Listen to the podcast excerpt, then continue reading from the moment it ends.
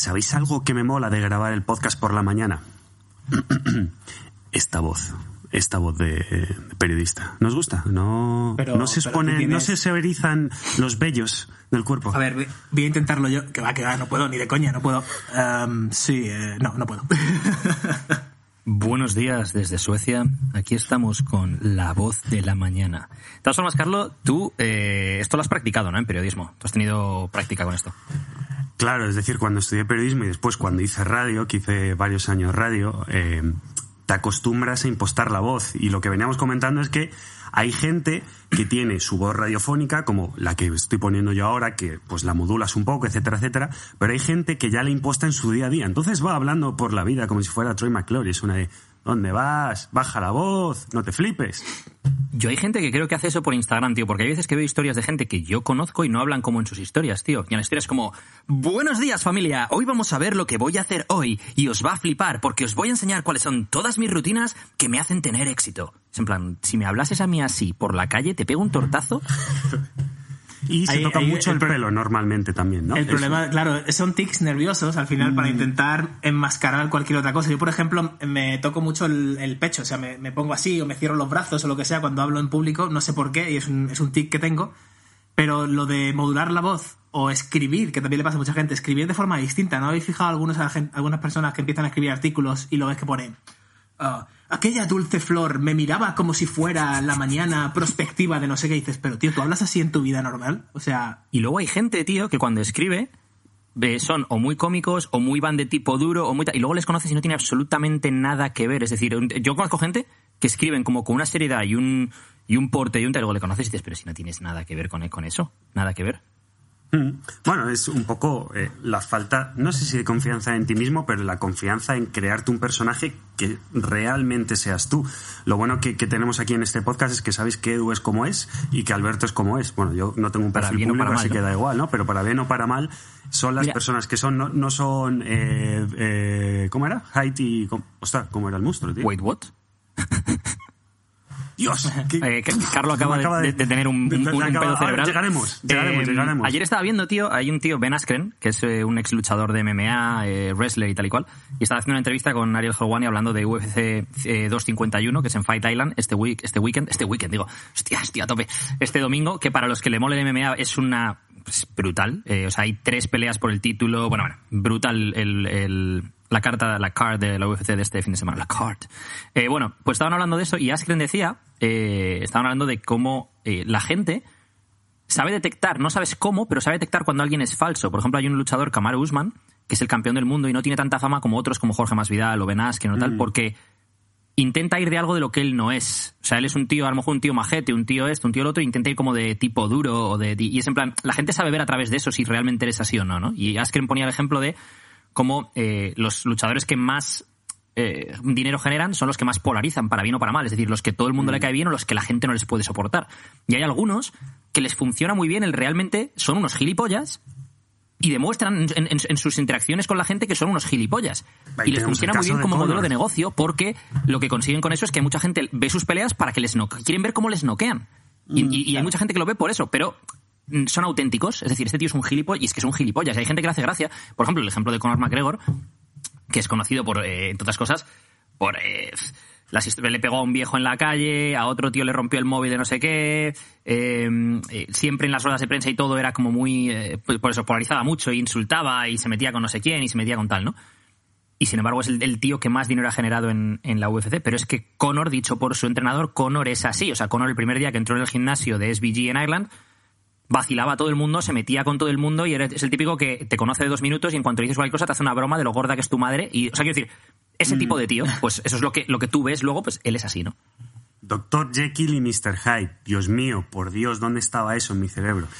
Eh... has estado esperando todos estos dos minutos que está hablando. Has esperando acaba de hablar, acaba de hablar. Acaba que quiero soltarlo, que se, me, que se me va, que se me va. Joder. Eh, por cierto, estoy muy dolido, muy, muy dolido, y con esto acabamos la introducción y vamos a la temática pero muy dolido, ¿eh? Por los comentarios durísimos que se han vertido ante, contra mi persona, por parte de Eduardo Barreche, un poco por Alberto, que yo creo que lo estaba pensando, pero sobre todo por Edu, de que mi introducción no fue graciosa porque no soy gracioso. Yo, que no soy gracioso, dice. Yo. Es que básicamente el otro día la introducción me pareció un poco mala Y, y luego le dije a Carlo en petit comité, en plan, eh, yo, tío, creo que eh, en este podcast aportamos mucho, tenemos mucho fondo de armario y tal, pero creo que ninguno de los tres somos tíos especialmente graciosos. Hay gente que lo tiene, ¿no? Gente que tiene esa gracia, que tiene, y hay gente que no. Y creo que eh, nosotros a lo mejor en las introducciones deberíamos de contar anécdotas, pero no intentar hacer el club de la comedia porque creo que no acaba de funcionar. Alberto, ¿algo que añadir a esto? Um, yo creo que aquí hay que ser natural y ser gracioso cuando, cuando sé gracioso y, y cuando, no, cuando no, pues no. Es como el otro día los, los, los chistes malos estos, ¿no? De, eh, es en inglés, pero bueno, más o menos funciona, que es... um, eh, no sé qué, no sé cuánto va a- al zoo y solo hay un perro o, o algo así, ¿no? Y it's only a dog in the, in the zoo. Y dice, it's a shih tzu.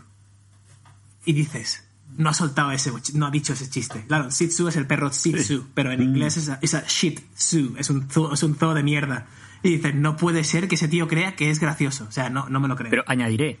¿habéis oído alguna vez la expresión de, perdón, de has desayunado payaso? El típico día que tienes el día gracioso. ¿Nunca has oído eso? Cuando alguien tiene un día gracioso no y dices, ¿tú qué pasa? ¿Que has, que has desayunado payaso o qué? Pues eh, el otro día, cuando teníamos la liguilla de Fórmula 1, en la calificación Alberto estaba sembradísimo. O sea, era una, una tras otra. Hay días que estás, hay días que estás, ¿no? Se sale. Sí, sí. Bueno, pues después de que el mazo de la censura haya caído sobre mi cabeza, vamos a empezar esto tristemente. I cheated because I need. You couldn't make money any other way? Bullshit. Life is this. I like this. Who the fuck is that guy? I feel the need,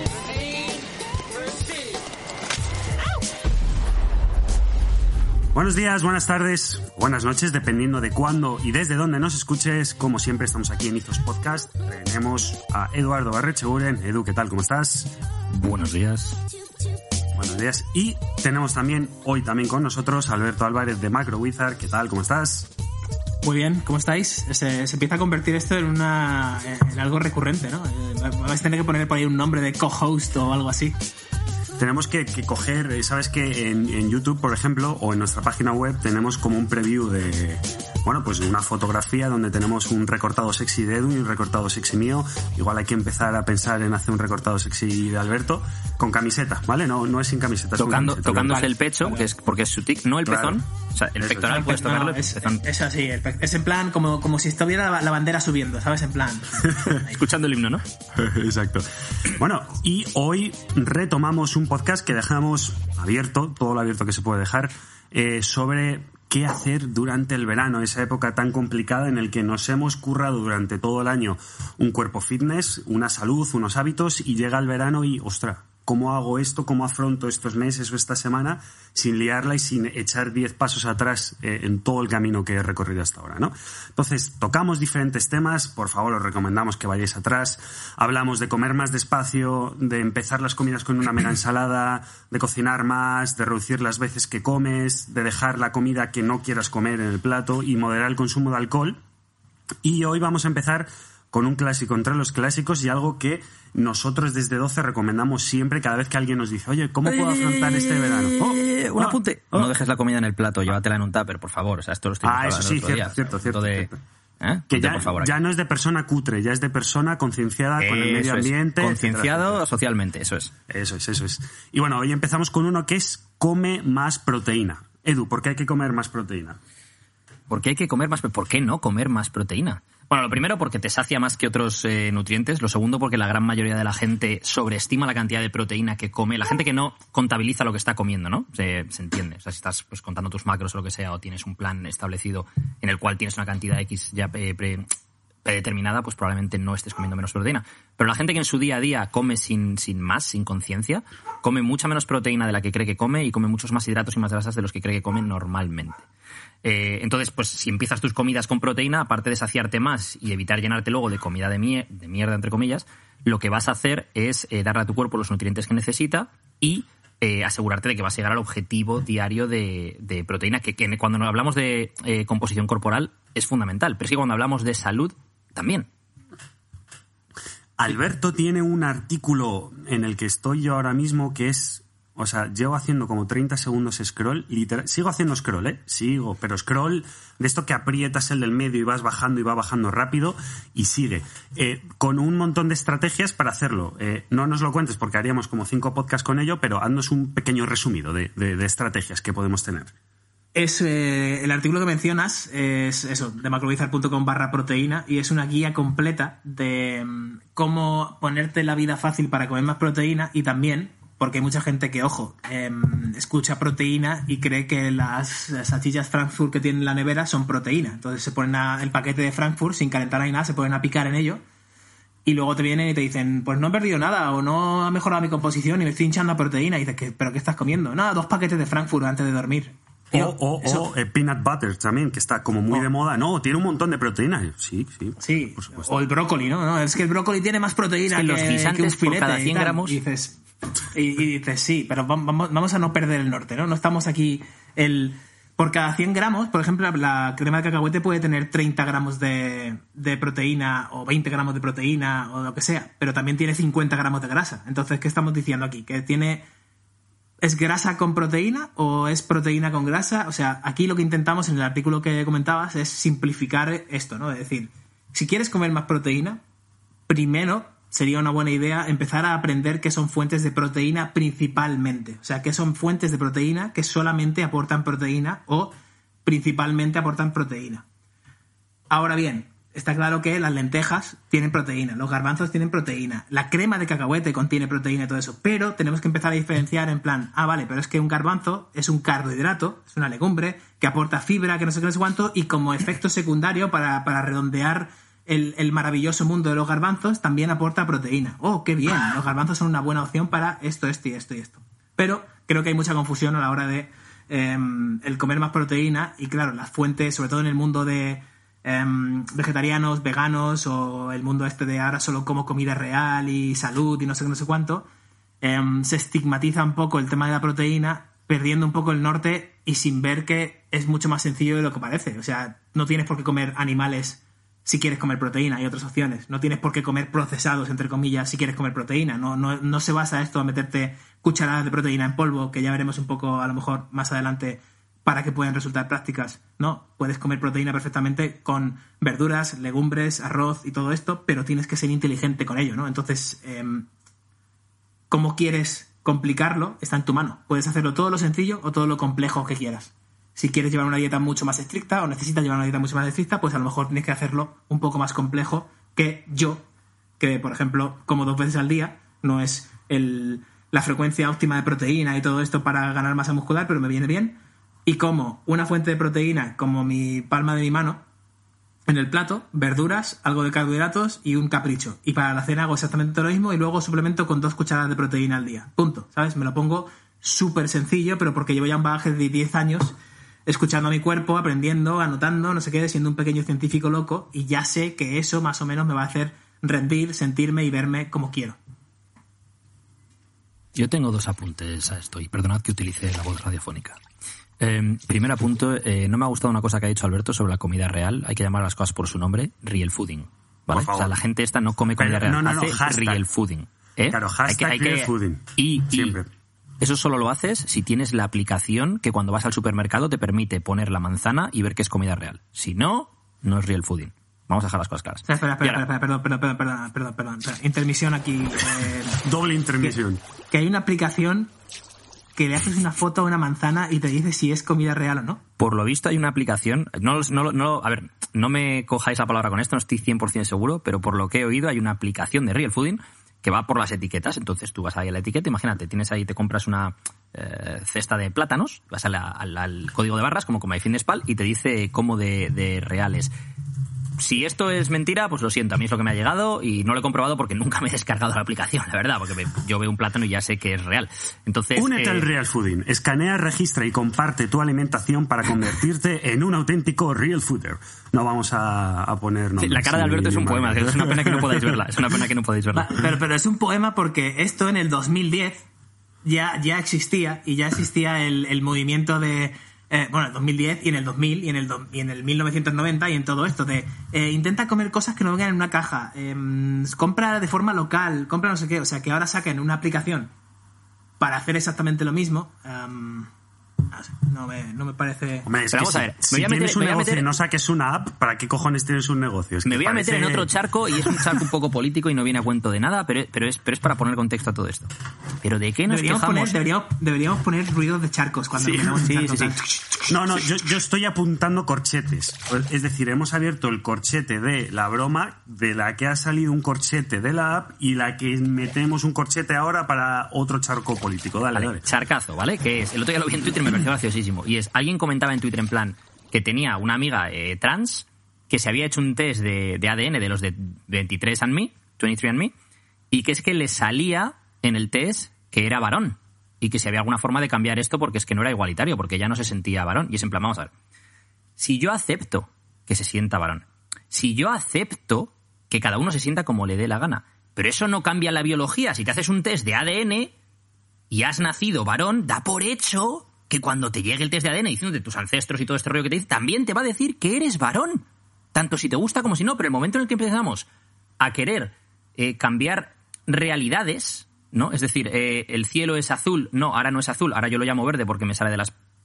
O eh, he hecho un test de ADN y yo me siento hembra y el test de ADN me dice que, que- que soy varón, que te sientas hembra es completamente respetable y desde aquí todo mi apoyo a la comunidad trans porque tiene que ser muy jodido eh, eh, pues, pues la sensación y, y el, y el cómo se vive en el Sí, mundo. el, el no, no estar en tu cuerpo, no estar en Eso es. cuerpo. Y tiene que ser muy jodido y, y es- eso no es lo que estamos debatiendo y desde aquí todo nuestro apoyo.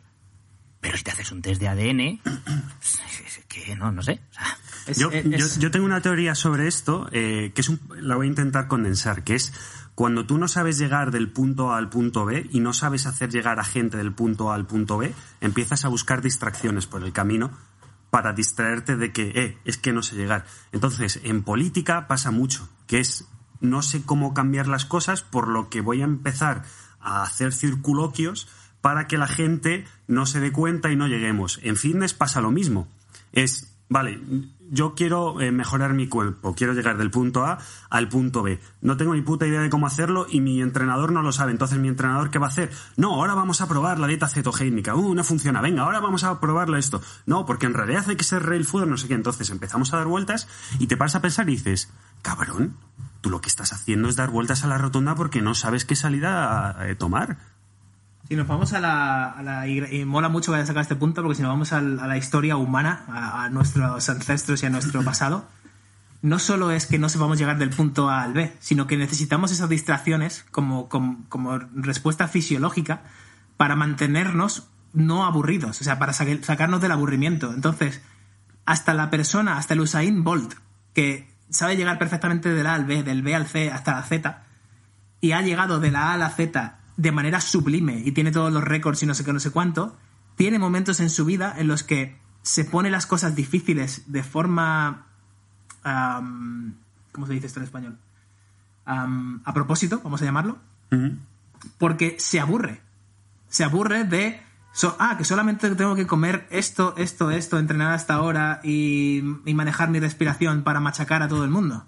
Ah, esto no puede ser esto no puede ser tan sencillo. Esto no, no puede. Seguro que si lo complico un poco más, conseguiré mejor resultado. Y al final acabas, como tú dices, distrayéndote en algo que no te está acercando más, más al punto, de hecho te está retrasando, porque, como vimos en un episodio hace un tiempo, el vídeo de Casey Neistat, o estás progresando, o estás manteniendo, que significa que estás yendo hacia atrás, o estás regresando hacia atrás, que vas a toda hostia hacia atrás. Con lo cual, aquí yo lanzo la pregunta de ¿Estás preguntándote realmente cosas que importan o estás haciendo preguntas simplemente para porque estás aburrido y, y estás sentado ahí en el sofá y eso significa que no estás progresando, estás de- de- como un, un monolito inerte? mira, hablando de preguntas que importan, ¿sabéis vuestro tipo sanguíneo? Ni puta idea. Pues tío, eh, Carlos, Eh. sin tu tipo sanguíneo no te puedo decir cuál es tu forma idónea de perder grasa, tío.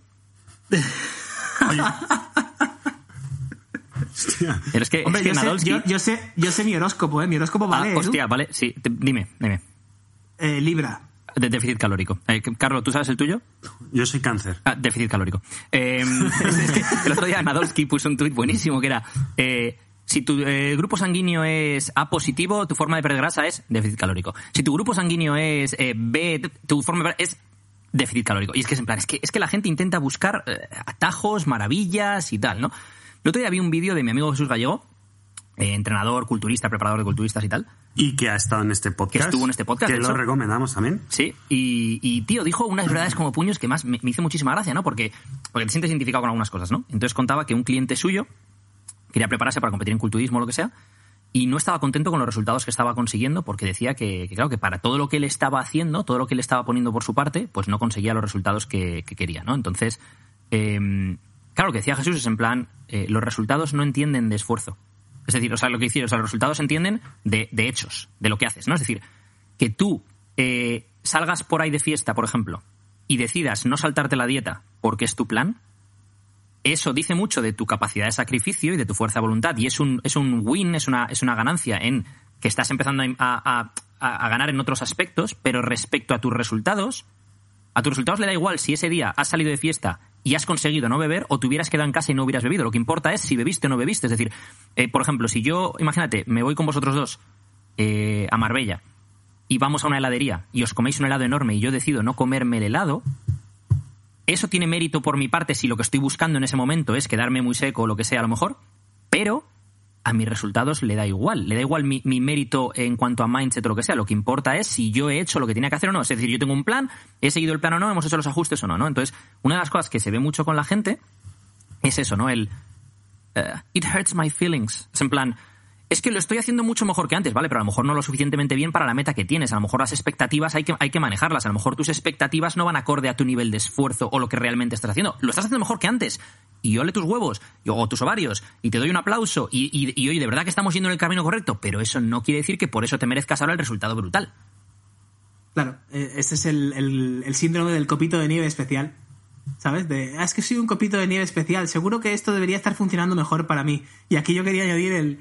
Tío, hablas de disciplina, de fuerza de voluntad y tal, y nos olvidamos de lo importante que es el entorno para ello. Si tú y, si nosotros tres estamos en Marbella y todos nos comemos un helado, seguramente sea porque antes hemos entrenado, antes hemos trabajado, antes hemos con lo cual no hemos estado aburridos picoteando mierdas y esto y lo otro, nos cabe de sobra el helado en nuestro día y podíamos comernos 17 si hiciera falta y si ese es el, el entorno. Pero te voy a decir una cosa más, como el entorno es tan disciplinado, yo no tengo que serlo. Yo no tengo que ser disciplinado, porque mi entorno ya me lleva de la mano hacia eso. Estoy con vosotros y vosotros me hacéis crecer, pensar, tener ideas y eso. No tengo que ponerme la fuerza de voluntad de decir, no, tío, no me voy con vosotros a estar con las chicas y los chicos y beber alcohol y eso porque tengo que ponerme a, pensar ideas. No, porque vosotros no lo hacéis, ¿sabes? Pues en mi entorno no hace eso. Es que es tal cual, o sea, el que, no se nos está viendo, o no se nos escucha, pero yo estoy haciendo con la cabeza todo el rato como, como qué razón tienes, amén, o sea, eso es. Eh, amén, hermana. Eh, es que lo siento, tenía que decirlo. Eh, una cosa también que os quiero decir, bueno, os quiero decir dos cosas. Una, cuando vayamos a Marbella, os voy a llevar a Yolato, un helado artesanal de locos, eso que lo sepáis. Eso por un lado. Eh, y por otro, eh, una metáfora que, que no quería que se me quedara en el tintero con lo que ha dicho Alberto antes sobre los garbanzos, el brócoli, la proteína y no sé qué, ¿no? Cuando dice la gente, no, pero es que por no sé cuántos gramos de tal, los garbanzos o los guisantes o el brócoli tiene no sé cuánta proteína, y ha dicho Alberto, ya bueno, pero también tiene otras cosas. O la- el, ejemplo de la mantequilla de cacahuete es el más claro, ¿no? Sí, pero ¿cuántas grasas tiene, no? Y yo soy muy de metáforas, para el que me conozca o siga este podcast un poquito ya lo sabrá, ¿no? Si tú eres el entrenador del Madrid, ¿tú qué quieres? ¿Meter cinco goles por partido o ganar los partidos? Es decir, si yo, yo, si yo meto un gol y no me meten ninguno, 1-0, he ganado, ya está. Si yo meto 5 y me meten 6, he perdido. Si meto 5 y me meten 5, he perdido. Entonces, no vas a poner a 7 delanteros y, venga, 7 delanteros y 4 medios. Y no tengo ni defensas ni portero. Para mí esa es la metáfora de la gente que dice, no, no, es que voy a sumar más proteína si le meto más manteca de cacahuete. Sí, vale, y también le estás sumando muchas más grasas. Si lo que quieres es perder, es perder grasa, todas esas calorías que estás sumando, eso es jugar sin defensas y sin portero, por intentar meter más goles. Voy a decir una obviedad como, como una casa, pero seamos resultadistas donde tenemos que ser resultadistas y seamos creativos, locos, buñueles de la vida donde tengamos que serlo. Es decir, si te apetece ir a dar un paseo o cantar o tocar la guitarra o pintar un libro, yo que sé qué cojo, o jugar a Pintar la un Play, libro, me ha encantado. haz lo que quieras. Porque es que has pero si necesitas resultados en algo que necesitas resultados, haz lo que necesites para tener resultados. Eso me encanta, tío, porque cuando yo pongo, por ejemplo, un diagrama de Ben que, que me inspiré en Mike McCanty, que bueno, realmente traduje el de Mike McCanty y se lo menciono y tal y cual, y luego lo hice un poco al- a la española, en plan, comidas que comemos nosotros, pues tortilla de patatas y todo esto. Eh, mucha gente se echa las manos a la cabeza cuando ve el tema de la crema de cacahuete, por ejemplo, en grasas, ¿vale? Grasas con algo de proteína, en lugar de estar en proteína. Y me viene de lujo este ejemplo porque aquí podemos, podemos terminar de cerrar el tema de come más proteína. Come, o sea, si, si el objetivo es comer más proteína, busca comidas que aporten únicamente proteína, porque luego lo vas a poder combinar con carbohidratos y grasa conforme quieras. Si buscas, por ejemplo, fuentes de proteína según la legislación de lo que es una fuente de proteína, que es que tenga más de un 12% de proteína por cada 100 gramos, lo cual es absolutamente ridículo, entonces sí que la crema de cacahuete es una fuente de proteína, pero si miramos los datos nutricionales, vamos a 100 gramos de crema de cacahuete, ¿vale? 613 calorías y te dice 48,7 de grasa, 50 gramos de grasa por cada 100, ¿vale? La mitad. Y 24 gramos de proteína. Ok, pero es que lo que mucha gente no termina de comprender también, es que aparte de que tenga la mitad del peso neto de la- del alimento sea grasa, la grasa también tiene 9 calorías por gramo aproximadamente versus 4 calorías por gramo de la proteína. Con lo cual, Y la Si proteína, de hecho, el efecto termogénico al final se te queda como en 3,2. Sí, bueno, eso, eso ya sería también explicar más y rizar el rizo, pero vamos a simplificarlo a 9 y 4. Entonces, si hacemos el porcentaje, si, si- si simplemente paramos un momento y hacemos el porcentaje y decimos, bueno, tam- tampoco tiene tanta grasa, además que tiene 20 gramos, 25 gramos más de grasa por, por cada 100. No, amigo mío, no. Tiene eh, realmente un 73% de las calorías, ¿vale? Que es lo que nos importa, la energía que nos aporta la comida, un 73% de esas calorías vienen de grasa y un 16% vienen de proteína. Entonces, ¿esa comida qué es? Bueno, pues yo la metería en mi dieta para una fuente de grasa. Entonces, cuando esté buscando un come más grasa o añade más grasa a este plato, entonces intento resolver esa, esa duda con, ah, mira, crema de cacahuete, añado grasa, pum, dos cucharadas y ala, ya tengo grasa en mi plato. Amén, hermana.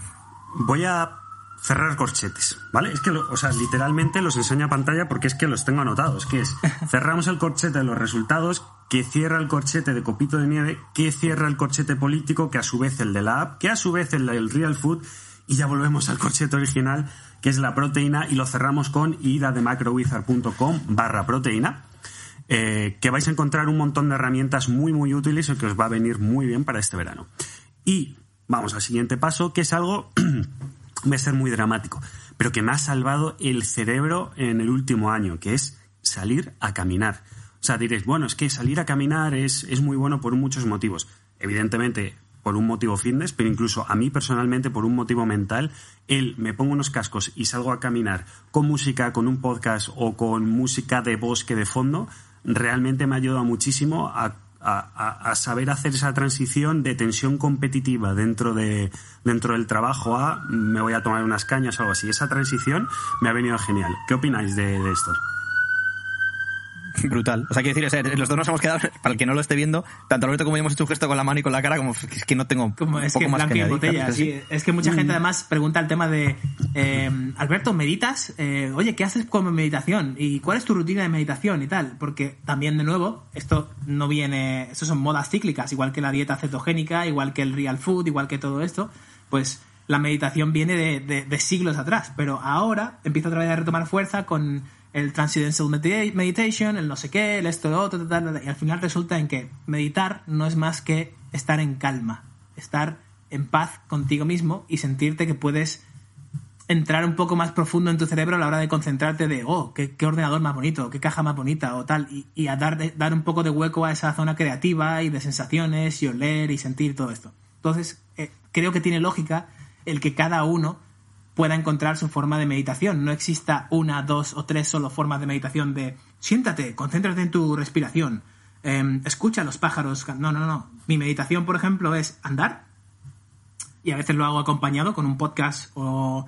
llamando a un amigo también. Por ejemplo, puedo, puedo hacer muchas llamadas y para mí eso es meditar. Es decir, cuando yo hablo con Edu o hablo con mi tía o hablo con mi madre o con amigos y tal, no estoy hablando de trabajo, ni estoy hablando de proyectos, ni estoy hablando de, de- de tonterías como todo el mundo, de cosas de, oye, ¿qué tiempo hace por ahí? Oye, me toma un café en este sitio y me ha encantado, tío. He visto este, este, este nuevo coche que no sé qué me gusta. eh, ayer estuve tirando las canastas y no sé qué. Y para mí eso es meditar, es, es apagar la mente y concentrarme nada más en la persona que tengo al otro lado del, del teléfono. Y entrenar, lo mismo. Cuando estoy entrenando, por fin, después de año y pico viajando por el mundo, dos años y pico viajando por el mundo y entrenando sin casi como pollo sin cabeza, ahora he encontrado la forma de no me llevo el móvil, me pongo mi musicón y me centro en yo y en la barra. Entonces solamente, y, de- y es que soy literalmente, miro la barra la aprieto como si fuera lo único que, tengo que coger y me centro en qué estoy moviendo, cómo lo estoy moviendo, qué siento, la respiración y todo. Y para mí eso es meditación, ¿sabes? Entonces es mi, es mi forma de expandir mi mente y concentrar mi foco en lo que estoy haciendo. Estoy completamente de acuerdo siempre y cuando lleves pantalones bombachos cuando lo hagas. Si no, eh, no cuenta. Esto es como si entrenas y no haces una foto cuando has entrenado, tampoco cuenta, ¿no? Es Ah, meditar, pantalones bombachos. Esto, esto funciona así. Pero sí, absolutamente, tío. Al final, el tema es eh, cómo nos gustan las etiquetas, ¿no? El etiquetar todo. ¿Qué es meditar? ¿Qué es esto? No, meditar. Te tienes que sentar en esta posición, con esto, con lo otro, con tal. También es, es todo este tema de las etiquetas es porque se vende, se venden muchas cosas, ¿no? Se venden cursos, se venden, hay aplicaciones, se vende esto, se vende lo otro, ¿no? Y al final a mí me gusta mucho el, el concepto de Naval Ravikant cuando dice que meditar es poner eh, la bandeja de entrada a cero, ¿no? Es decir, ponerte a pensar en cosas que tienes en, en tu vida. Hostia, me acaba de explotar la cabeza con eso, ¿eh? es que es que es tal cual, en las que Es tienes que hacer check, o sea, tienes la bandeja de entrada de, de tu cabeza, de tu vida, con un montón de emails que no has leído, emails de cuando eras pequeño, de cuando eras adolescente, traumas con los que no has lidiado, eh, un problema que tienes con un familiar o con un amigo, cosas del trabajo, y tienes un montón de emails ahí por, por que a lo mejor no son ni responder, es abrirlos, pensar sobre ellos y, ah, vale, ya lo he leído. Pum, paso al siguiente, ¿no?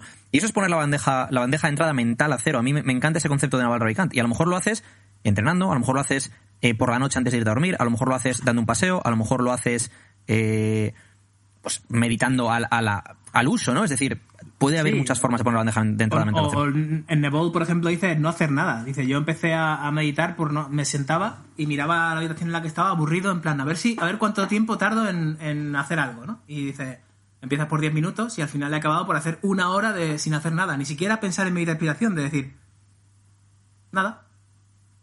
Y, y no sabes el poder que tiene eso en, en la bandeja de entrada. En el, el- el gráfico del cerebro es como... pi- plan, ah, Que de hecho, guay. y, o sea, esto es meternos en un charco, pero yo creo que a, a nivel natural, a nivel genético, no es, o sea, tú ves el resto de animales y no están configurados para hacer lo que hacemos nosotros y yo hasta qué cierto, hasta qué punto nosotros estamos configurados para trabajar 12 horas sin sin pararnos a, a reflexionar. Y esto viene desde hace, ¿qué? 50 años. Ante, bueno, 100 años, desde la revolución industrial quizás. Antes de eso, la gran mayoría de trabajos era pues ha pasado buena noche. O sea, imaginaos un pastor. Que es, Claro. bueno, pues salgo a caminar con las putas cabras y- o las ovejas, O mejor. alguien ¿no? que tiene a lo mejor un, un huerto, un, un cultivo, campo o lo que sea, y tienes momentos del año en los cuales, pues, eh, en barbecho o lo que sea, y no, está- no estás haciendo, haciendo nada, ¿no? Pero yo al final creo que esto es, si nos vamos a, a la parte de cazadores-recolectores, ¿no? Si nos ponemos un poco a eso, o lo- piensas en un animal, también son así, ¿no? Y tienes momentos muy intensos de caza, por ejemplo, y de búsqueda de, esa presa y de tal y no sé qué, y luego muchos momentos de, mucha calma y de recargar pilas, ¿no? Y, y esos momentos de caza, de hecho, también implican mucha actividad física y mucho moverte, mucho esto, mucho otro. Y son ambas cosas que nos faltan a nosotros. Y esto va, va en línea con lo de los pasos. Es, es nosotros vivimos en una, una vida en la cual vamos de cubículo a cubículo prácticamente, ¿no? Pasas de la cama al coche, coche, tren, metro, lo que sea en lo que vayas, autobús, vas al trabajo, te vuelves a sentar en, en una oficina, estás ahí sentado X cantidad de horas, eh, luego te vuelves a casa y todo el día así, ¿no? Exceptuando el que alguno a lo mejor vaya al gimnasio, que está perfecto, o a jugar al pádel, o a hacer otros deportes, que están perfectos todos ellos. Pero yo creo que nos falta ese componente de, de como... Tío, yo, yo cuando saco a mi perro a pasear, el tío se lo pasa pipa oliendo cosas y mirando y, viendo. Y yo creo que a nosotros nos falta eso. Yo he salido ya a pasear con el perro, he hecho, he hecho un paseo muy cortito de 20 minutos. Y cuando acabe el podcast, me voy a dar un paseo largo. Y simplemente, tío, el, el ver las nubes y pensaba, tío, estos son como las nubes de los Simpson. O sea, en plan, Sí, gilipolleces, sí, sí, tío. Pero tener el- ese momento de para pararte a ver qué verde está el campo y qué azul está el cielo, tío. voy a hacer un pequeño impasse, no es ningún charco y nada, va relacionado con esto, y es que em, mucha gente me pregunta el por qué viajo constantemente, y Edu aquí a lo mejor también te sientes identificado, y es el... Viajar realmente, tío, no es un estímulo creativo en sí. Lo que es el estímulo creativo es luego volver a donde estés, a tu destino, a tu casa o a tu tal, sacar al perro a pasear o irte tú a pasear, mirar la nube y decir, hostia, esto es como la nube de los Simpsons que vi en Mumbai con este tío, no sé qué, no sé cuánto, y empiezas a reflexionar sobre esas, esas vivencias y ahí es donde realmente te salen la- las ideas y la inspiración y todo eso.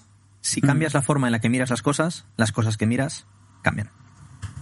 Y además, bueno, nos hemos metido en, los pasos diarios o en el NIT, como está muy de moda llamarle ahora, eh, de una manera más reflexiva, eh, pero además es una herramienta poderosísima a la hora de, mejorar tu fitness que nosotros en 12 eh, lo grabamos a fuego. Es decir, yo aquí tengo eh, un marcador de vacas con, con las letras NAT y cada vez que alguien viene...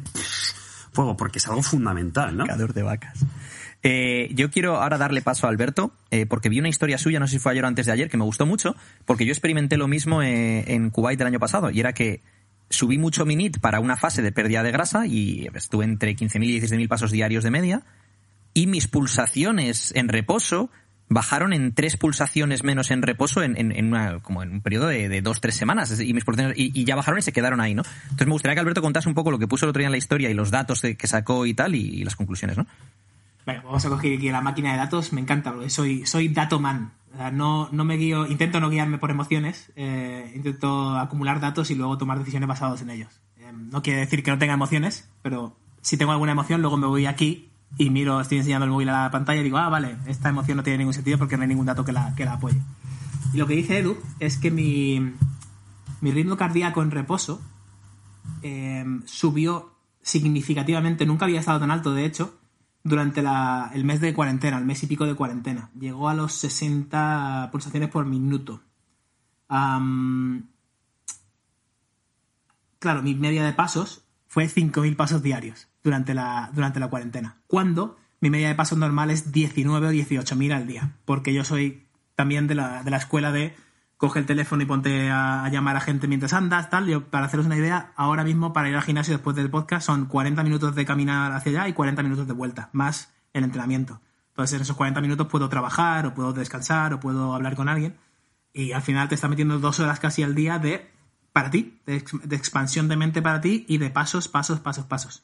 Qué importante Y, es eso que mm, has dicho ahora, perdona que te corte, para ti, porque la gente lo ve como, como un, eh, una obligación, una putada, ¿no? Y no, no, no, no, no, no, no, no, no. O sea, por ejemplo, el caso de lo de Alberto de ir andando al gimnasio es una elección que le permite tener ese tiempo para él, para escuchar un podcast, para hablar con alguien, para esto, para lo otro. Es tiempo para él, no es, joder, tengo esta obligación, me voy a ir andando para conseguir llegar a estos, a estos pasos. Que está perfecto que llegues a los pasos y yo, por ejemplo, soy muy de mentalidad de por metas. Yo sabéis que lo he dicho mucho, yo me planteo metas para todos y no, no, no, o sea, es mi forma de operar, ¿no? pero es fundamental cambiar el enfoque. El enfoque no es, joder, qué putada, tengo que hacer esto, perdona papá por los tacos. Eh, el enfoque es, menos mal, qué bien que, que puedo sacar este tiempo para mí y aprovecho y hablo con alguien o escucho un podcast o lo que sea. De hecho, y ahora que lo dices, si eres de las personas que estás escuchando esto y piensas, qué putada que tengo que salir a trabajar y, no puedes eh, imprimirle la perspectiva o coger las gafas de la, de la perspectiva de decir, ah, no, que esto lo hago por mí, para, para mí, para mi vida. Eh, estaba buscando el estudio en, en sí, si eso lo ponemos en, en- en algunas notas del, del estudio. Sí, pero lo bueno, ponemos ahí- en los comentarios de. hay, hay suficiente, suficiente cuerpo en la evidencia como para, para decir que nuestro ritmo cardíaco en reposo tiene una correlación directa, que no, no tiene nada que ver con la casualidad, pero hay una correlación en nuestra, nuestra longevidad, nuestro- nuestra vida, ¿no? Cuánto, cuánto vamos a vivir y la calidad de vida también. Y solamente un punto hacia arriba o un punto hacia abajo, un punto hacia abajo pueden significar 10 años más de vida. Con lo cual, yo he bajado dos puntos de mi, de mi máximo histórico y va a seguir bajando hasta mi mínimo normal, que son 54. Puedo estar recuperando fácilmente 30 años de vida, que podía haberme estado quitando si hubiera seguido esa trayectoria de subida de, de ritmo cardíaco porque no estaba haciendo actividad física, en este caso el, el caminar. ¿no? Entonces, si crees que no tiene impacto, plantéatelo así o echarle un vistazo a, este cuerpo de la evidencia y, efectivamente tienes que estar trabajando para ti para vivir un poco más y mejor. Y al final hay que, hay que buscar estrategias para esto, ¿no? Es decir, puedes eh, aparcar una manzana o dos más lejos del trabajo, puedes eh, ir andando cuando puedas ir andando, puedes bajarte una parada de metro antes, una parada de autobús antes, o sea, hay mil estrategias. Yo, cuando estaba en Kuwait, eh, hace, en Kuwait en concreto, hace año y medio, porque he estado en Kuwait varias veces, o sea, he estado viviendo allí y he estado, bueno, no voy a entrar en este tema. Eh, Entonces, cuando estaba allí eh, con mis clientes eh, hace año, año, un poco menos de año y medio, año y pocos meses, claro, en Kuwait, cuarenta y pico grados en la calle y la parte de la gente tiene su trabajo y tal, pues era muy difícil que cumpliesen a lo mejor con incluso 10.000 pasos de NIT. ¿Qué hacíamos? Tenían una hora de entrenamiento conmigo y a lo mejor si el descanso entre series era de 60 o de 90 segundos, en ese descanso mi cliente y yo paseábamos por el pasillo del gimnasio. Íbamos andando de un lado a otro, hablando. Vale, venga, en 10 segundos nos toca la siguiente serie. Vamos para allá. Pum, serie. Seguimos andando. ¿Por qué? Porque esos pasos no iban a afectar a su recuperación entre series y al final añadíamos 5.000 pasos en esa sesión de entreno en los descansos que de otra forma hubiéramos estado parados mirando las mancuernas.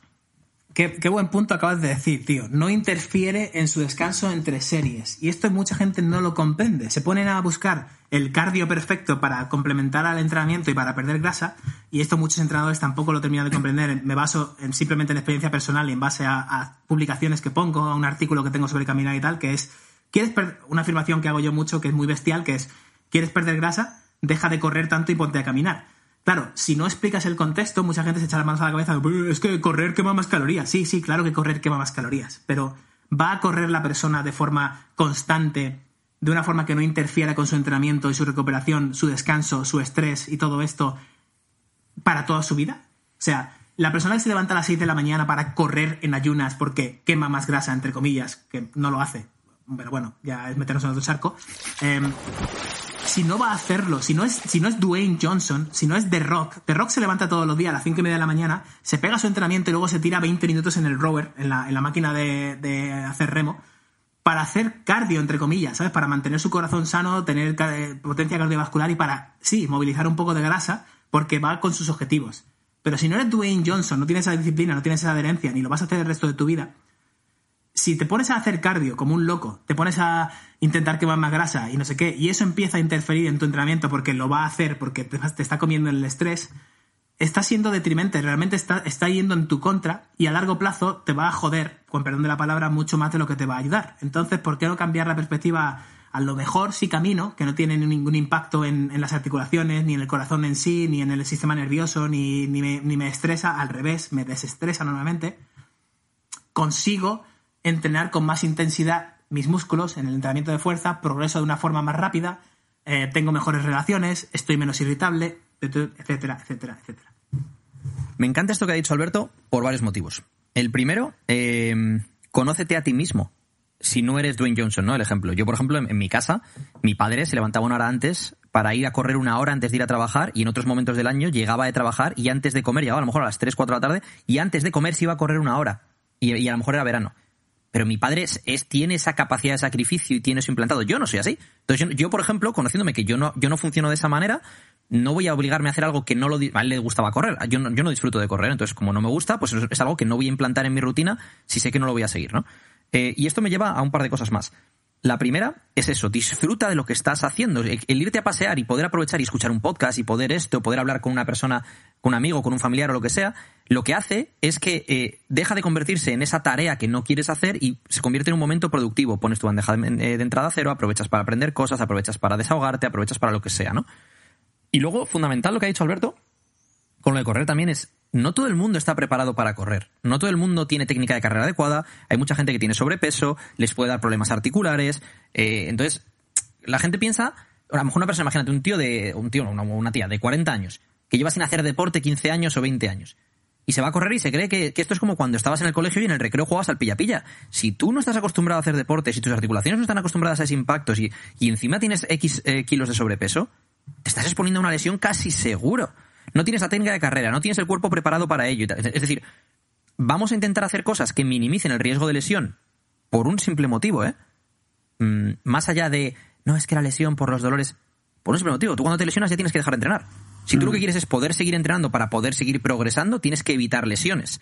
Entonces, si tú andando sabes que no te vas a lesionar, andando sabes que puedes aprovechar para escuchar un podcast, para hablar con, una- para- con una- con un amigo familiar, para escuchar un audiolibro, para lo que sea, y eh, a lo mejor no tienes la, no disfrutas de correr, o no tienes la capacidad de sacrificio para hacer, para correr si, si es algo que no disfrutas, conócete a ti mismo y opta por la mejor opción dentro de eh, las cartas que se te han repartido. Es decir, si a ti te han repartido ese as, que es la capacidad de sacrificio que tiene alguien como Dwayne Johnson, por ejemplo, y que llega a, a implantar eso como un habitual, perfecto, pero si en lugar del as te han repartido una J, juega a la J, no juegues el as.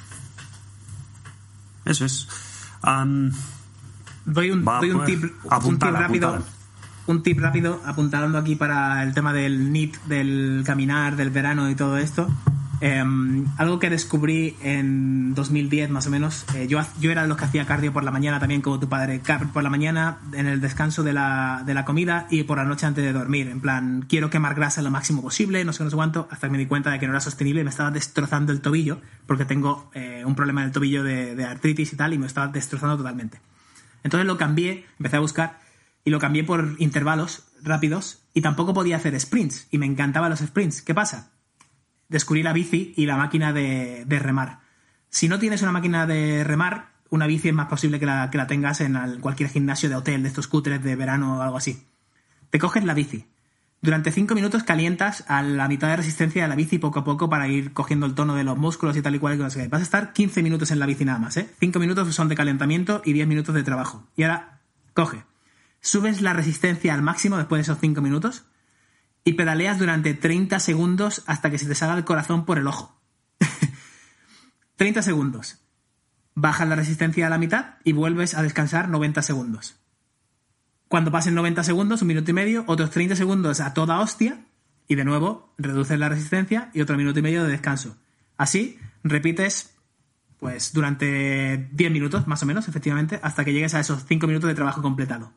En 15 minutos yo veía, esto lo hice durante todo 2011 por ejemplo, que tenía mucho mejor resultado en cuanto a cardiovascular, en cuanto a notarme, esto no es datos, pero notarme que quemaba más grasa, entre comillas, ¿no? Notarte más activado, notarte más tal, porque también me veía que no interfería con mi entrenamiento de fuerza para nada. No me sentía, no eran las tres horas de cardio, tío, de decir, "Uf, ahora tengo otra vez que correr, ahora tengo que machacarme, no sé qué. Mentalmente estaba súper fresco, eran 15 minutos, boom, y al día siguiente que me tocaba entrenar estaba perfecto. No tenía ni agujetas, ni, ni, ni, ni tenía eh, lagunas mentales de "Oh, no, no me apetece, no, qué rollo, no quiero, tal, tal. Entonces, puede ser un, un buen, una buena herramienta para el verano.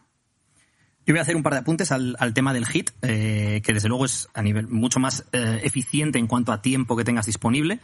Y es que mm, el tema del hit, varias cosas que quiero comentar al respecto. Uno, a lo mejor en lugar de empezar por 30 segundos, empezáis por 10 o 15 segundos, lo que sea que os permita mantener esa intensidad. A lo mejor Alberto estaba ya en forma y podía mantener esa intensidad durante 30 segundos, otros podéis mantenerlo durante 10 o 15. Y eh, luego los descansos. A mí una cosa que me gusta hacer es, eh, en lugar de hacerlos por tiempo, que es como lo hacía yo también eh, antes, es si tenéis una, un Fitbit, un Apple Watch o lo que sea, que, que os- o un pulsómetro, es hacerlo por pulsaciones. Porque no recuperáis igual en la primera serie que en la quinta, por ejemplo. Entonces, a lo mejor en la primera sois capaces de hacer la siguiente serie a los 30-45 segundos y en la quinta a lo mejor 90 o 120 segundos, lo que sea, ¿no? Eh, y luego el tema de la bici y del remo me encantan porque no tienen impacto en las articulaciones, pero una cosa que tenemos que tener en cuenta es que pueden acortarte los eh, flexores de la cadera y que la posición en la que estás normalmente es de flexión lumbar también. Entonces me gusta compensar este trabajo con trabajo de estiramientos de los flexores de la cadera, eh, sobre todo para que no os lleve a ese acortamiento que ya de por sí tenemos de estar todo el día sentados en una silla o sentados en un coche o sentados no sé dónde. Y me gustaría compensarlo, pues con un trabajo de estiramiento de, de flexores de la cadera y de activación de glúteo para evitar eh, que vuestro cuerpo, el balance estructural de vuestro cuerpo, pues sobrecompense hacia eh, un acortamiento de flexores de la cadera y una eh, flexión lumbar y tal. Eso ya es entrar yo con mis tecnicismos y, mi- mis historias. Y ahora ya le dejo a Carlo que nos salte de un charco a otro. Esto es como la oca, ¿no? De, de charco a charco y tiro porque me toca, ¿no? Soy los dados, ¿no? Venga, vamos a tirar los dados y nos sale algo... Es que, ¿sabéis qué pasa? Esta, mi parte, fa- mi parte favorita del fitness, entre comillas, lo que vas a decir ahora, ¿eh? es mi parte favorita. que, que yo leo esto o, o escucho esto y digo, en todos pienso, joder, qué obvio. Y es un poco lo que mencionabas en el podcast anterior, que la gente intenta buscar, eh, intenta descifrar el código de Matrix cuando es que está ahí, si es que está encima de la mesa. Y uno de esos es esto, que es duerme más y mejor. Que, que, que, que lo podemos enfocar de mil formas, pero es que al final es duerme más horas, y sobre todo duerme mejor. Entonces, dormir más horas ya sabemos cómo se hace, que es básicamente dormir más horas, ¿vale? Pero, ¿cómo se duerme mejor? Dormir mejor eh, significa eh, estar descansado cuando te despiertas. No, cuando, no como esas mañanas que nos ha pasado todo, que te despiertas y parece que llevas un casco de buzo, que el mundo está como más lento y más nublado y, oh, ¿qué me pasa? Estoy, estoy poniéndome malo y tal. No te estás poniendo malo realmente, es que has descansado mal. Y has descansado mal porque hace mucho calor en tu habitación. Porque has estado toda la noche leyendo el marca o el Twitter puteando a Donald Trump o lo que sea que haces por la noche, con lo cual tu mente está en alerta y cuando tú cierras los ojos todavía estás dos horas más con, con los picos de hostia el Trump, hostia la guerra mundial, hostia no sé qué, y, y está preocupado, ¿no? Claro, nosotros Ah. nos creemos que, que, que, que la mente es como un coche que frenas y frena, pero en realidad es como un tren. Frenas, pero hasta que realmente acaba de frenar pasan unos cuantos metros. Efectivamente, efectivamente. Entonces, hay muchas, muchos factores que pueden eh, afectar al descanso, sobre todo eso, la temperatura de la habitación, la luz, el ruido, em, si duermes acompañado solo, el colchón, las sábanas, todo esto. Entonces, Yo flipo cuando mucha gente eh, escatima gastos, por ejemplo, en un colchón súper cutre y fino y tal y cual, unas sábanas lo más baratas que haya en Ikea y, y unas cortinas que ni siquiera bloquean nada de luz. Entonces dices, Calidad "Tío, de vida, no". chavales. Y, Claro. y, sin embargo tienen un iPhone 10 de 2.000 pavos. Eso es. O, Mm. eh, o un MacBook Pro de 4.000 o Mm. un, un Mercedes no sé qué de 400 euros al mes que realmente cuesta 60.000 euros y dices, tío, ¿y, y tu colchón es papel de fumar? No, no, no puedes dedicar un... po- Es que es muy caro. Pues, ojo, te pasas el 80% del tiempo de tu vida durmiendo, así que mm, quizás estaría bien invertir en él ah, un poco más. Entonces, Además- eh, es eso. Además, el tema es, eh, con esto que ha dicho Alberto, eh, me gusta mucho porque volvemos un poco a, a cosas que son obvias a nivel de la naturaleza humana, ¿no? Eh, que es, bueno, simplemente miramos el, el ciclo del sol, ¿no? O sea, sale, luego se pone arriba, luego se pone y tal y cual, ¿no? Y el resto de animales, la, mayoría de ellos, pues en función de cómo está el sol, si así es de noche, es de día o tal, pues duermen o esto o lo otro o no, ¿no? Entonces nosotros lo que hacemos es, imagínate, se pone el sol a las, en invierno a las 7 de la tarde y tú no te acuestas hasta las 12 y has estado mirando una pantalla de móvil o de ordenador con muchísima luz que te da en la cara y da no sé qué, y luego pretendes que cierras eso y te duermes. Tu actividad mental lo mismo. Pretendes que lo que tienes que hacer es, pues lo que decía Ecarro con el tren, ¿no? Ir poco a poco frenando. Entonces, recomendaciones, pues podéis, por ejemplo, leer un libro eh, de ficción, por ejemplo. Digo ficción porque ficción al final es, te cuentan historias, entonces no es tener que absorber información como cuando lees no ficción, que es como estudiar, entre comillas. Con lo cual, a nivel de actividad mental, pues te, te resulta más sencillo. Eh, a lo mejor media hora, una hora antes de irte a dormir. Otra cosa que recomiendo mucho es eh, haz el amor con tu pareja. Es otra forma muy buena antes de irse a dormir. Desde aquí eh, se lo podéis comentar a vuestra pareja, que lo habéis escuchado en este podcast y que, bueno, pues que es, que es mejor para vuestra salud. Lo dice, Y- eh, lo dice Izos, pues... es lo que hay. adelante. Y luego hay mucha gente que duerme muy mal porque tiene defici- deficiencias minerales, como por ejemplo una deficiencia seria de magnesio. Y en cuanto le das un poquito de magnesio, duerme como los ángeles. Pero lo primero que tienes que mirar es lo que ha dicho Alberto. Si duermes en una habitación con luz, caliente, si tu colchón es una mierda, si tu almohada no sé qué, si tus sábanas no sé cuántos, si te dedicas a contestar emails hasta la una de la mañana, si te dedicas a trolear a gente por, por, por Twitter hasta las 12, si te dedicas a entrar en discusiones con gente que no conoces por Twitter hasta las... Es que obviamente pues no, no vas a dormir bien. Entonces lo que tienes que hacer es tener una rutina previa a irte a dormir que cumpla con una serie de requisitos. Habitación completamente oscura, tiene, una, tiene un buen entorno para dormir, deja de meterte en discusiones online, etcétera. Hay aquí Yo una aquí- cosa, han mencionado también los minerales, perdona Carlos.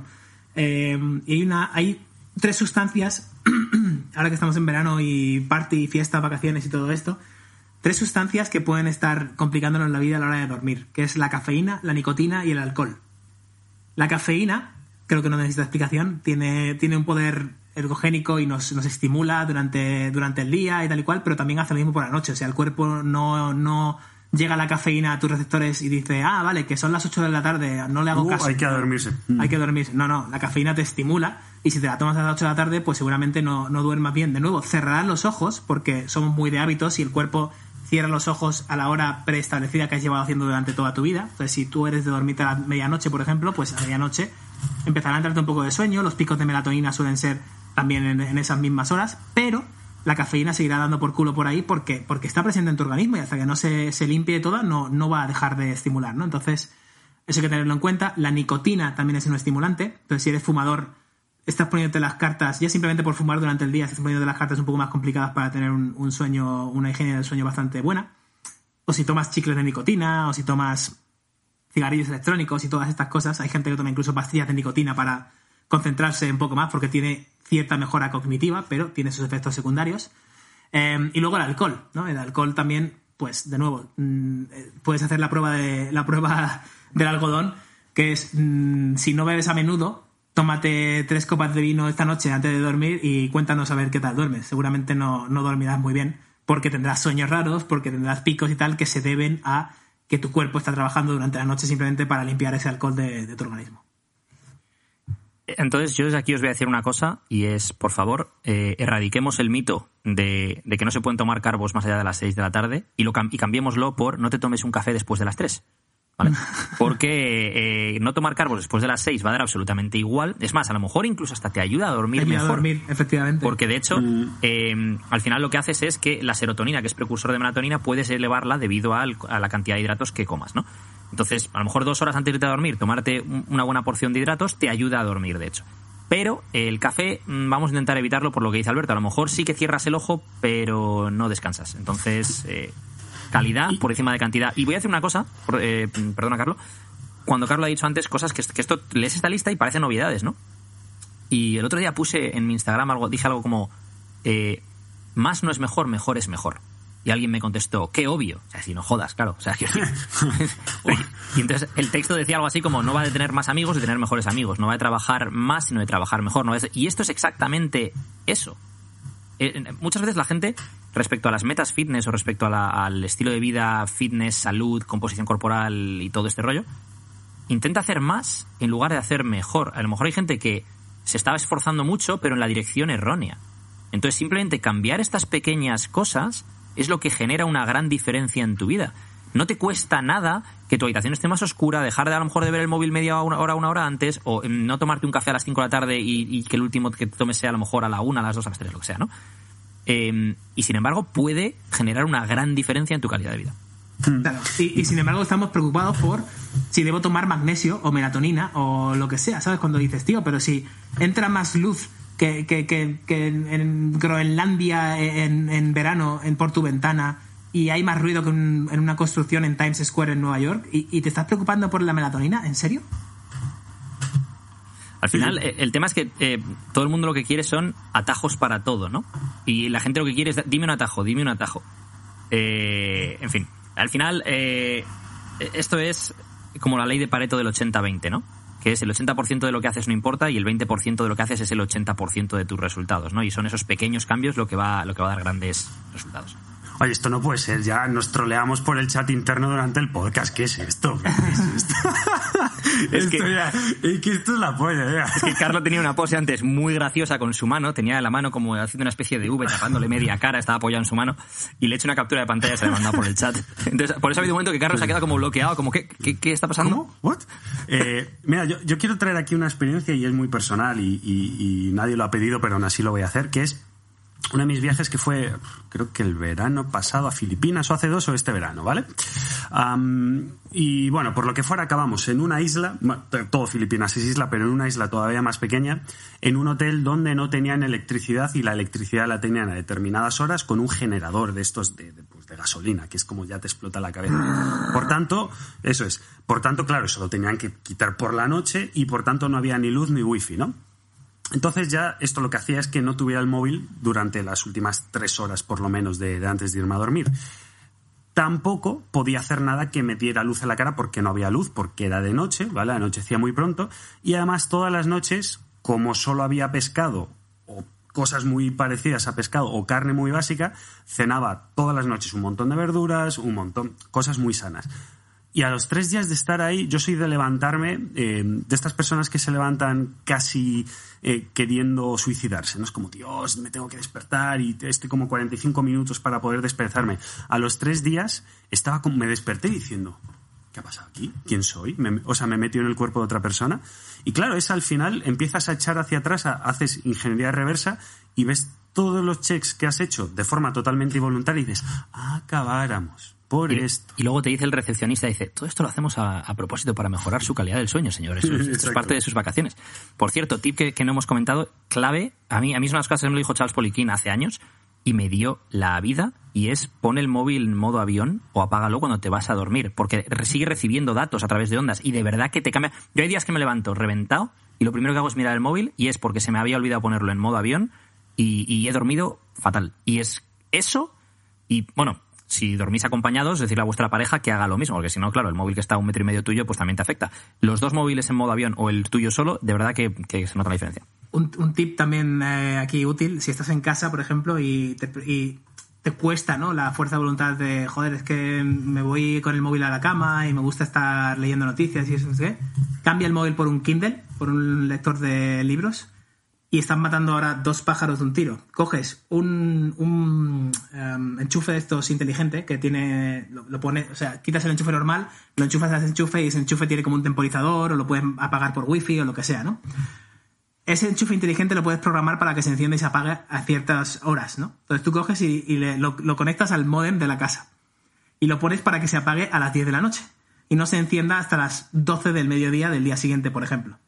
Entonces, lo que estás haciendo literalmente es cargarte el, el wifi de tu casa desde las 10 de la noche hasta el mediodía del día siguiente. Y si eres un poco inteligente, no vas a usar el 4G del móvil. Es como decir, ah, vale, se me ha apagado el wifi por algo, lo he hecho yo para diseñar mi entorno. Te coges el Kindle que has sustituido por tu móvil, que está puesto ahí encima, el móvil lo dejas abajo o lo que sea, y ahora dices, hostia, tantos años que llevo quejándome que no leo libros, voy a hacer algo. Voy a coger el Kindle y voy a leer. Y es que es infalible, tío. Yo cuando cojo el Kindle y me pongo a leer, en vez de tener el móvil en la cama, me quedo dormido a los 10 minutos. O sea, cojo el Kindle y cuando llevo 10 páginas estoy ya en plan, oh, pum, sí, eso. Y último tip a esto de leer, que es eh, muchas veces queremos leer. Es, llevo un montón de tiempo sin leer, ¿vale? Y es, bueno, pues me voy a coger la novela de Dostoyevsky, que es como, tío, hostia, póntelo fácil. Crimen y castigo. Muy buena, Crimen y castigo, venga, vámonos. Claro, pero es muy buena si ti- tienes una periodización. El Conde de, Montecristo de lectura, Dumas, etcétera, buenísima etcétera. también, pero Claro, aquí ya que no, estamos, entramos. Esa, esa densidad no, no la puedes aceptar. Empezar, empezar con Teo va a la playa. Sí, sí, te va a la playa. Yo, por ejemplo, me encanta, que, que lo hemos mencionado aquí millones de veces, El Juan pirata Gómez. Jurado, por ejemplo, que es un tío que, que- que son thrillers. La loba negra, no la es- reina roja. Eso es, no son alta literatura, pero, pero te entretiene y es como ver una serie. y leer. Entonces eso te va metiendo poco a poco en el, en el rollo, ¿no? Juego de Tronos, por cierto, que la gente ve mucho la serie y tal, pero los libros son brutales. Son mucho mejores, de hecho, los libros que la serie. Sí, sí. Eso que Como siempre, pero- general. Y último punto, al menos de hoy, y yo creo que ya cerraremos al menos este podcast por ahora, que es eh, maneja mejor el estrés. Eh, yo aquí no puedo hablar mucho porque no sé cómo hacerlo, así que dejo a los expertos porque además sé que lo hacéis muy bien. Bueno, eh, yo creo que, que aprendemos todos constantemente de, de esto, porque um, ah, esto, es un, esto es un aprendizaje constante. Pero eh, lo que sí me gustaría explicar aquí es que el estrés, y esto es la analogía del vaso, ¿vale? Tú tienes un vaso que estoy enseñando a la cámara, y esto es, digamos, que tu contenedor de estrés, ¿no? De- de- del día. Todo es un estresor que va llenándose en este vaso. No hay múltiples vasos de estrés bueno, estrés malo. No, no, no. Todo va al mismo vaso. Con lo cual, un déficit calórico, un entrenamiento, una sesión de cardio a las 5 de la mañana que te toca los huevos levantarte para hacerla, eh, discutir con tu pareja, pelearte con el de la obra que hace mucho ruido, que te corten en el tráfico, que mires tu cuenta bancaria ya 3.000 euros menos cuando solo tenías 2.500, con lo cual de 500 al banco. Todas estas cosas son estresores que se van añadiendo al, al vaso del estrés. Y o sabemos mejorarlo, o qué pasa cuando tenemos un vaso y no dejamos de echar líquido. Que se desborda. Entonces, si se desborda el estrés, es cuando empezamos a tener efectos negativos como eh, hambre a todas horas, eh, o no tener hambre, am, estar irritado, eh, o estar como una ameba, no tener, no tener emociones, también puede ser un efecto secundario, em, no tomar buenas decisiones, todas estas cosas que sabemos que pasan con, con el estrés, ¿no? Entonces, una de las cosas que yo utilizo mucho, que lo, lo pongo en el artículo también para manejar el estrés, es ser, ser consciente de lo que estoy haciendo en cada momento. Es decir, vale, em, me toca los huevos el de la obra de al lado que está haciendo ruido no sé no sé cuánto. Lo voy a poner en un papel. Entonces me levanto por la mañana y si me levanto con ese ruido del trrrr, pues me levanto y a ver, cosas que quiero conseguir hoy. Esto, esto, esto y otro. ¿Cómo voy a hacer que mi día sea una pasada? Pues mira, voy a regalarle algo a mi chica, voy a mm, hacer algo por alguien de forma desinteresada y voy a hacer una sesión de entrenamiento que se va a cagar Dwayne Johnson, ¿vale? Ese es mi objetivo, mis tres objetivos del día. Afirmación del día, pues me tocan los huevos el de al lado, pero controlo lo que, lo que, cómo respondo ante mis emociones y lo que voy a hacer es irme todo el día fuera a trabajar a otro sitio para no estar todo el día dándole vueltas a el cabrón este del martillo, me cago en la leche, ¿no? Pues modificas tu entorno, si ahora mismo no puedes apagar la obra, te sales, te vas a otro sitio, te sientas, te pones a trabajar, no sé qué, y te pones con tu lista de cosas que has hecho, voy a entrenar, voy a hacer mi regalo, voy a ayudar a esta persona de forma desinteresada, y cuando por la noche llego a casa, cojo el mismo diario, qué ha ido bien, qué podría haber hecho para que fuera mejor, y punto. Y eso es, es, un, es un journaling de, de ser consciente, básicamente, de bajarlo todo al, al- a, tu, a tu ser, de, de- tenerlo delante de la mesa, ¿no? delante de la, de la cara, en vez de que estén pensamientos en la cabeza ahí sueltos y locos. Bueno, me ha matado una cosa que has dicho. y ha sido eh, lo de que se va a cagar Dwayne Johnson con tu entreno. Y os voy a explicar por qué me ha matado. No porque dude de la capacidad de Alberto para entrenar de una forma en la que Dwayne Johnson se cague, sino porque recuerdo una anécdota con Carlo una vez que me dijo, creo que fue con Carlo, que me dijo en plan, oye tal, no sé, teníamos una llamada pendiente o algo así. ¿Podemos llamar? Y digo, dame 15 minutos que tengo una llamada con, con Dwayne Johnson y, y luego hablamos. Y claro, Carlos, como que con, Dwayne- con, con Dwayne Johnson, pero como que, que... Y digo, con The Rock. ¿Eh? Que se traduce con roca. Con roca. Todos los que estéis, al menos escuchándonos desde España, sabéis a quién Sabéis nos a quién nos estamos vemos con Roca. Claro, si tienes una llamada con Roca, eh, eso es, es, es- la llamada para de nuestros naturaleza. eso es- amigos eh, latinoamericanos que no tenéis esa marca en España, Buscadlo eh, en eh, Google. allí, buscarlo. Sí, sí. Eh, y luego otra cosa, eh, me ha gustado una cosa que ha dicho Alberto sobre el tema de- del tío, por ejemplo, que hace ruido en la hora del lado y tal, ¿no? Y es la dicotomía del control, es céntrate en las cosas que tú puedes controlar, ¿no? Y yo creo que una de las cosas que nos añadiría estrés a ese vaso, llenaría ese vaso con más agua de estrés, ¿no? Es ponerte como una fiera con ese tío cuando sabes que a lo mejor no va a solucionar nada, porque encima vas a sentir impotencia te vas, y te vas a sentir como que te han faltado el respeto. Es que mira, es que el ruido... de-". Y el tío va a seguir haciendo ruido y encima tú te quedas con esa sensación de impotencia y tal. Lo mejor que puedes hacer es ignorarlo y centrarte en lo que tú puedes controlar. Pues me voy a dar un paseo, pues me voy a hacer no sé qué, pues me pongo los cascos. Lo que sea que tú puedas controlar para no generar esa impotencia, ¿no?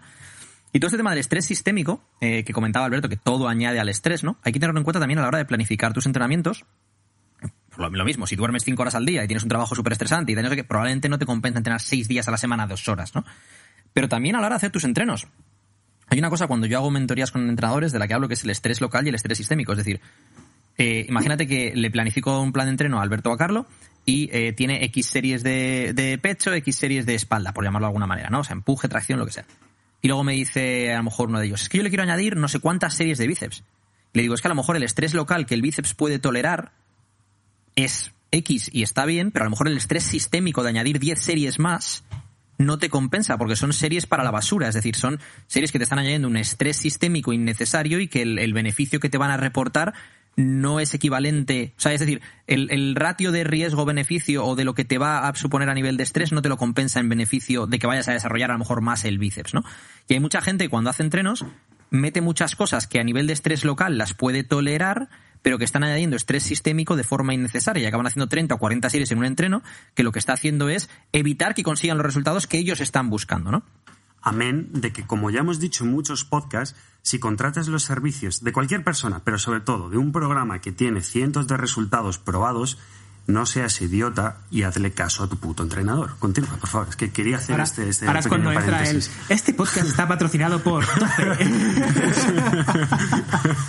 Me encanta, tío, en los podcasts de Joe Rogan cuando eh, tenía lo de Me Andis, lo de la que patrocinaba lo de los calzoncillos esos. Me Andis, eh, los calzoncillos más cómodos, es como si no llevaras nada.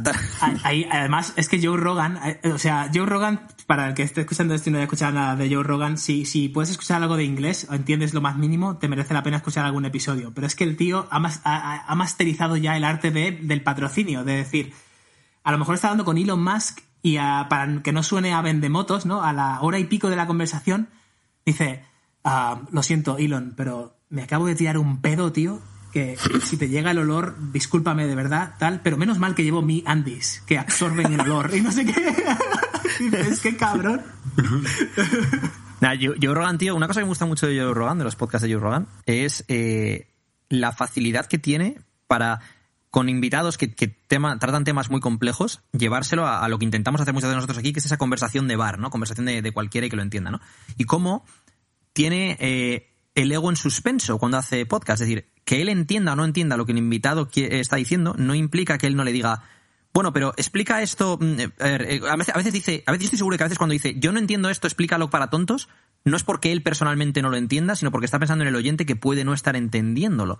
En lugar de ser el típico entrevistador que dice, sí, sí, sí, sí, te he entendido. Y que, que no le hace ningún favor al oyente, porque el oyente a lo mejor no lo ha entendido y lo que quieres es entrar en detalle sobre eso que se está hablando, ¿no? Eso Pero al final, Eh, la, Eso con, además con Elon Musk lo hace mogollón. Las entrevistas de Elon Musk suelen ser mucho más técnicas porque Elon eh, habla, claro, en su burbuja mental y tal, eh, pues el implante de no sé qué, no sé cuánto y tal, y dice, pero, pero entonces eso es como, como un pulpo, como una, como una medusa en el cerebro y tal. Y, Elon, que además lo bueno que hace Joe Rogan es dejar un silencio de la otra persona está pensando y no lo llena con nada, es como se calla, ¿no? No hay, no hay sonido y es que Elon está pensando y dice, ah, bueno, sí, una medusa que no sé qué, y claro, lo baja a un nivel más una persona que, que comprende perfectamente el tema, con lo cual el oyente, yo en este caso dije, ah, vale, ahora sí lo entiendo, joder. Ah, amigo, ey, ahora lo he pillado, ya no me siento como un gilipollas. Claro.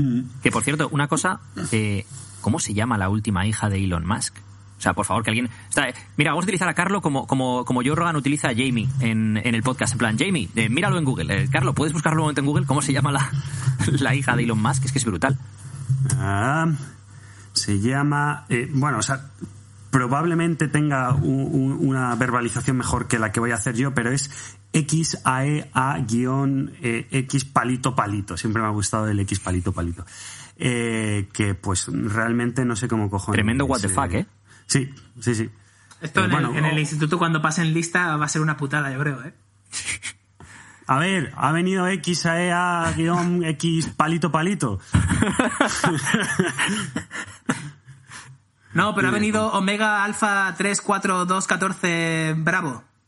Bueno, que, que si se pusieron de moda nombres como Aria o yo que sé, o lo que fuera por, por Juego de Tronos, imaginaros ahora la puerta del infierno que ha abierto para nombres raros. Hay, de la hay gente, una claro. historia, tío, que cuenta mi madre eh, algunas veces, iba a decir siempre, pero algunas veces, de cuando éramos pequeños eh, en Cádiz, en- eh, de, de vacaciones con mi familia, y de estar en la, en la playa y una madre al hijo de cinco años. Kevin Costner de Jesús, ven para acá que no te lo vuelvo a decir. O sea, el nombre del hijo era. Kevin Costner de Jesús. O sea, tremendo, tío, espectacular. ¿Cómo era, cómo era esto que me habías que me dijiste tú a mí, Alberto, en Tailandia? Eh, del nombre Usnavi. colombiano Usnavi. Usnavi. Usnavi. Usnavi. En, en- en Cuba es muy, US Navy. uno muy, muy, muy. Y además es Usnavi. muy bonito que es Onedoyar, que es one dollar. On- Onedoyar. Onedoyar. Onedoyar, Onedoyar. Pero que tú lo escuchas y tiene su musicalidad. Maravilloso. O sea, puede, o sea, Onedoyar. Sobre todo en, suena como muy caribeño, ¿no? Pero, oye, oye, oye, chico. Bueno, y ahora Eh, hay mucho, hay mucha gente ahora en España, eh, bueno, no es que se haya puesto de moda, pero que lo he oído, que es Ethan, el nombre inglés que es E-T-H-A-N, pero Ethan en plan I-Z-A-N, Ethan, que por cierto, me me gusta cómo suena Ethan.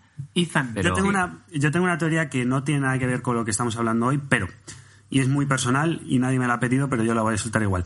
Tienes que tener un apellido acorde para poder poner tu nombre o poner ponerle un nombre a tu hijo de flipado. Es decir, si tú te apellidas, si tu hijo se va a apellidar Fernández, no le puedes llamar Izan Fernández. No puedes, no puedes, no puedes. Sin embargo, si te apellidas Marela como yo, pues ahí puedes ponerte fantasioso, porque Espérate. total ya es fantasía pura. Onedoyar, Onedoyar García, ¿eh? O Nedoyer García. Hombre, Onedoyar Madela tiene, tiene tema, ¿eh? Onedoyar Sí. Marela, hostia, es que eso es otra historia, Marela. ¿eh? Claro, Onedoyar ¿ves? Marela. ¿Ves? Mola, mola. Es- Usnavi Marela, que- claro, porque además te dicen Usnavi Marela y dices, Claro. ¿dónde coño será este fulano? O sea, es- Claro, es, claro, claro, claro. Además tiene nombre de... Sí, sí, puede ser autor, puede lo que quiera, ¿no? One- Onedoyar Marela. Es como... Ahora, tío, una cosa, mucha presión. Si te llamas Onedoyar Marela, o sea, tienes que ser eh, nominado al Oscar o premio, ¿no? O sea, que, hay, hay, hay mucha presión ahí, tío. O Esto sea, es es- como, esto es como mi colega Sol Orwell, ¿no? Que tiene un nombre de decir, qué cabrón. Sol Orwell. además, Es. Orwell, además, o sea, es que es, que es, claro, no, es que hay, hay mucha presión, tío. Ahí hay que saber llevar la presión, es como ser el hijo de Zidane, tío. O sea, es, hay que saber llevarlo, tío. Hay que saber, esto hay que saber llevarlo. Muy bien, pues después de esta pirada de olla de una hora y doce minutos y Espera, espera, 16... espera, espera, Ah, ¿tienes? ¿Tienes? Eh, Nico, corta la música. no, no, simplemente planteate llamar a tu hijo One- Onedolar. Onedoyar. Onedoyar. O sea, te lo estoy diciendo de, te lo estoy diciendo de verdad. O sea, es... El, el segundo nombre de mi hijo, de mi primer hijo, de mi hijo, de primer hijo varón, ya lo tengo dicho, pero no voy a hacer spoiler, lo meteremos en el siguiente podcast. ¿os Oh, parece pero bien? bueno, pero... Oh, tío. Onedoyar Marela. Eh, ahora sí, música, música, ahora sí, música. Bueno, eh, muchísimas gracias por haber estado pues durante esta hora y 12 minutos, 13 minutos eh, con nosotros. Vamos a despedirnos después de un montón de, perdón, pajas mentales, pero es que han sido muchas muy buenas y muy graciosas. De primero de Alberto, Alberto Álvarez de Macrovizar, muchas gracias por estar con nosotros. Ya empezaremos a hacer el recorte para, para la imagen, no te preocupes. Gracias a, vosotros. os mandaré unas fotos explícitas para el Perfecto, me gusta. Pues una Y- foto, eh, ¿os acordáis? Creo que fue... eh, ¿Era Albert Riera el que salía en una campaña que salía como en pelotas? Albert Rivera, sí, sí. pues Albert Rivera, eso es. Pues te podrías hacer una como esa, pero con los cascos de, de podcast, Oh, ¿no? vale. Con los cascos y el micro. Oh, ese- ese- yo eso lo veo, tío. Ahora yo me lo veo. ¿El micro, ¿El micro en la zona pública o dónde lo, dónde lo Claro, claro, o sea, Siempre, claro, siempre. para que sí, que, es que queda artístico así, tío. Claro. Vale, vale, vale, hecho, hecho. Eh, Edu, Eduardo Barrecheur, muchísimas gracias por estar aquí y por trolear también por el chat. Ha sido un placer poder estar en este podcast y sobre todo poder trolear por el chat sin que ninguno de los oyentes lo vieseis. Eso, eso ha sido fantástico. Ha sido precioso, ha sido precioso. Sin más, nos vamos chicos, muchísimas gracias, nos vemos. Hasta luego.